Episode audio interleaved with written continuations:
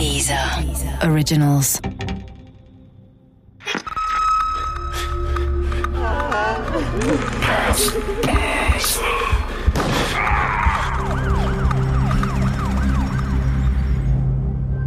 Der Grenzgänger Teil 5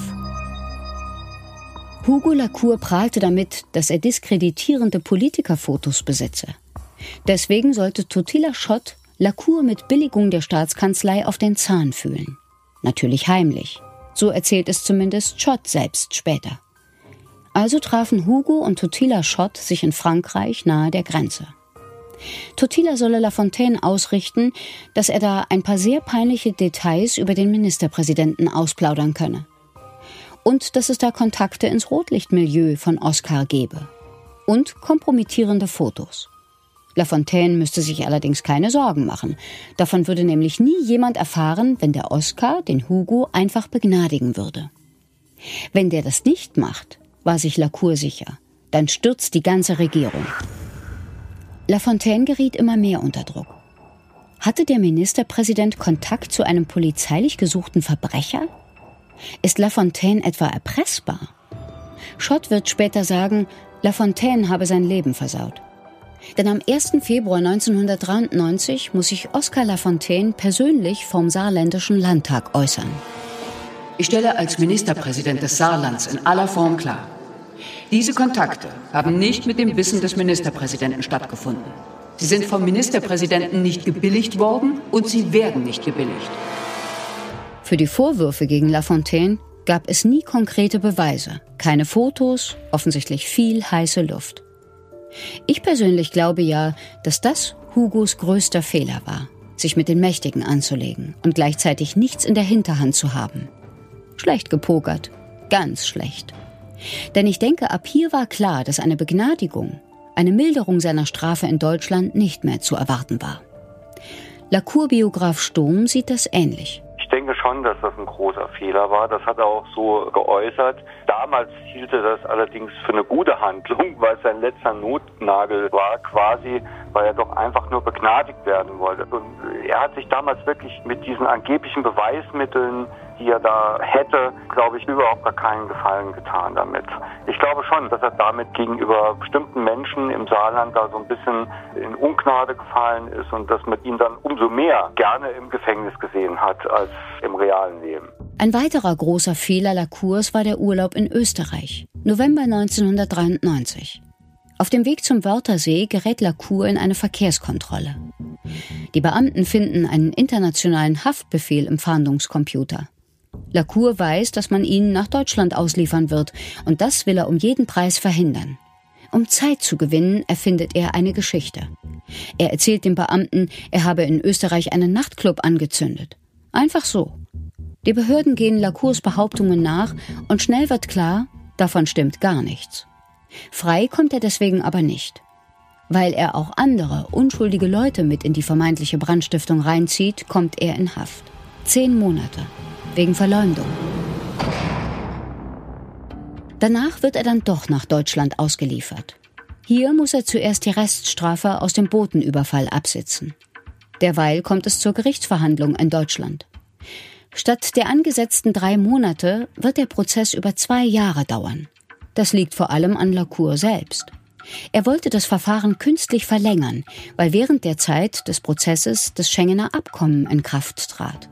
Dies besagte, dass man nicht in zwei Ländern der Europäischen Union zweimal für dasselbe Delikt vor Gericht gestellt werden konnte.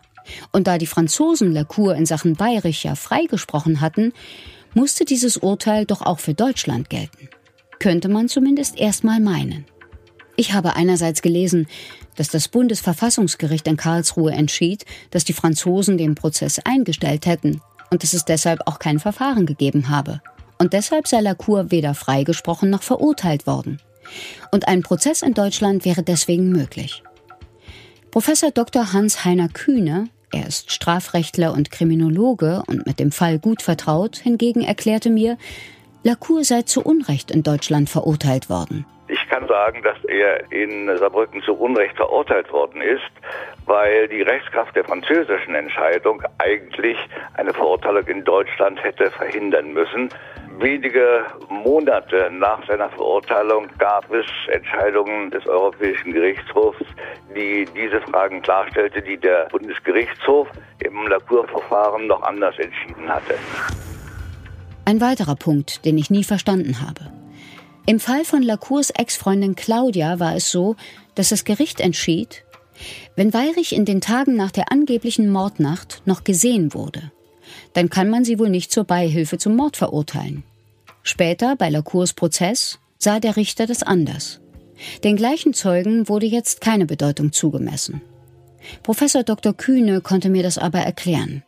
Tatgericht diesen Eindruck hatte, dass die Zeugen nicht wirklich glaubwürdig waren, dann ist dagegen wenig zu sagen. Und wenn das andere Gericht, das erste Gericht, den Eindruck hatte, jawohl, jeden Zeugen ist zu glauben, dann ist das auch äh, eine Sache, die mit der subjektiven Überzeugungsbildung der dortigen Richter einhergeht. Das ist ein allgemeines Problem, weil es keine objektive Erkenntnis gibt und dann die Einschätzung des jeweiligen Gerichtes und seiner Richter durchaus unterschiedlich ausfallen kann. Am 20. März 1997 wird Hugo Lacour zu lebenslanger Haft verurteilt.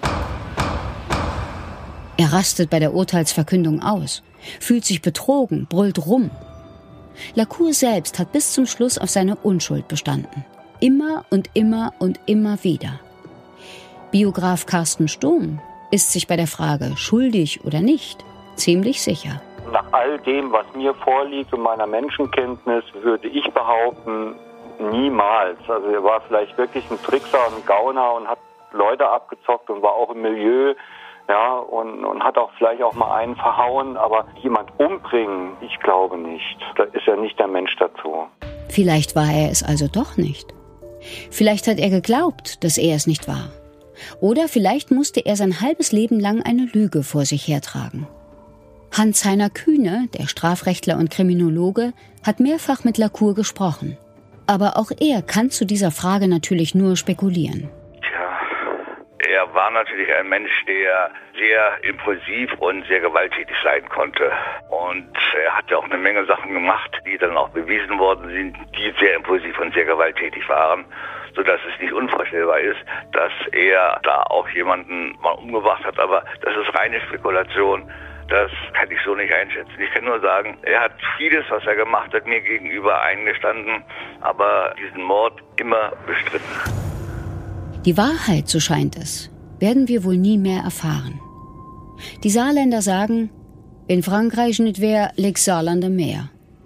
Das wäre schlecht für Lacour gewesen, den Grenzgänger zwischen Deutschland und Frankreich, zwischen Politik und Unterwelt, zwischen Mord und Unschuld.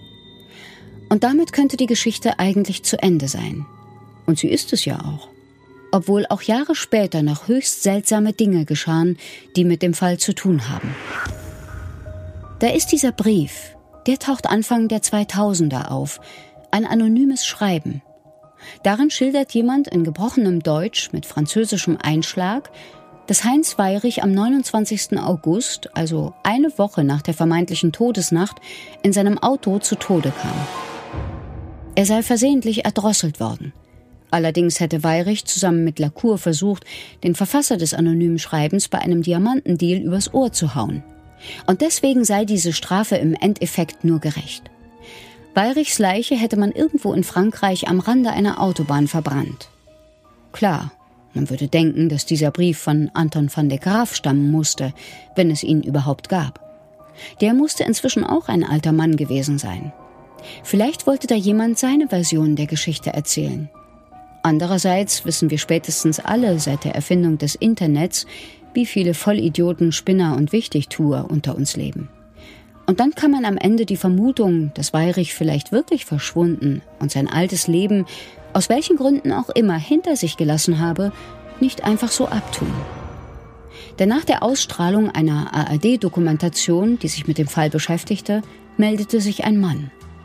Er behauptete, dass er 1987 auf einer Reise durch Südamerika in einem Bus nach Porto Alegre einen Deutschen kennengelernt hatte.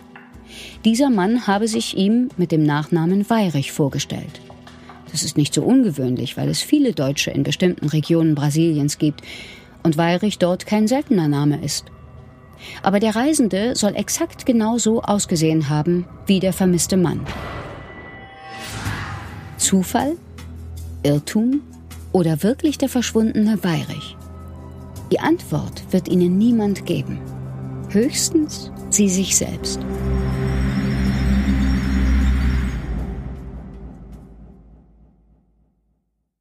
Der Podcast gefällt dir? Höre weitere dieser Originals, Podcasts, Musik und Hörbücher kostenlos auf www.dieser.com.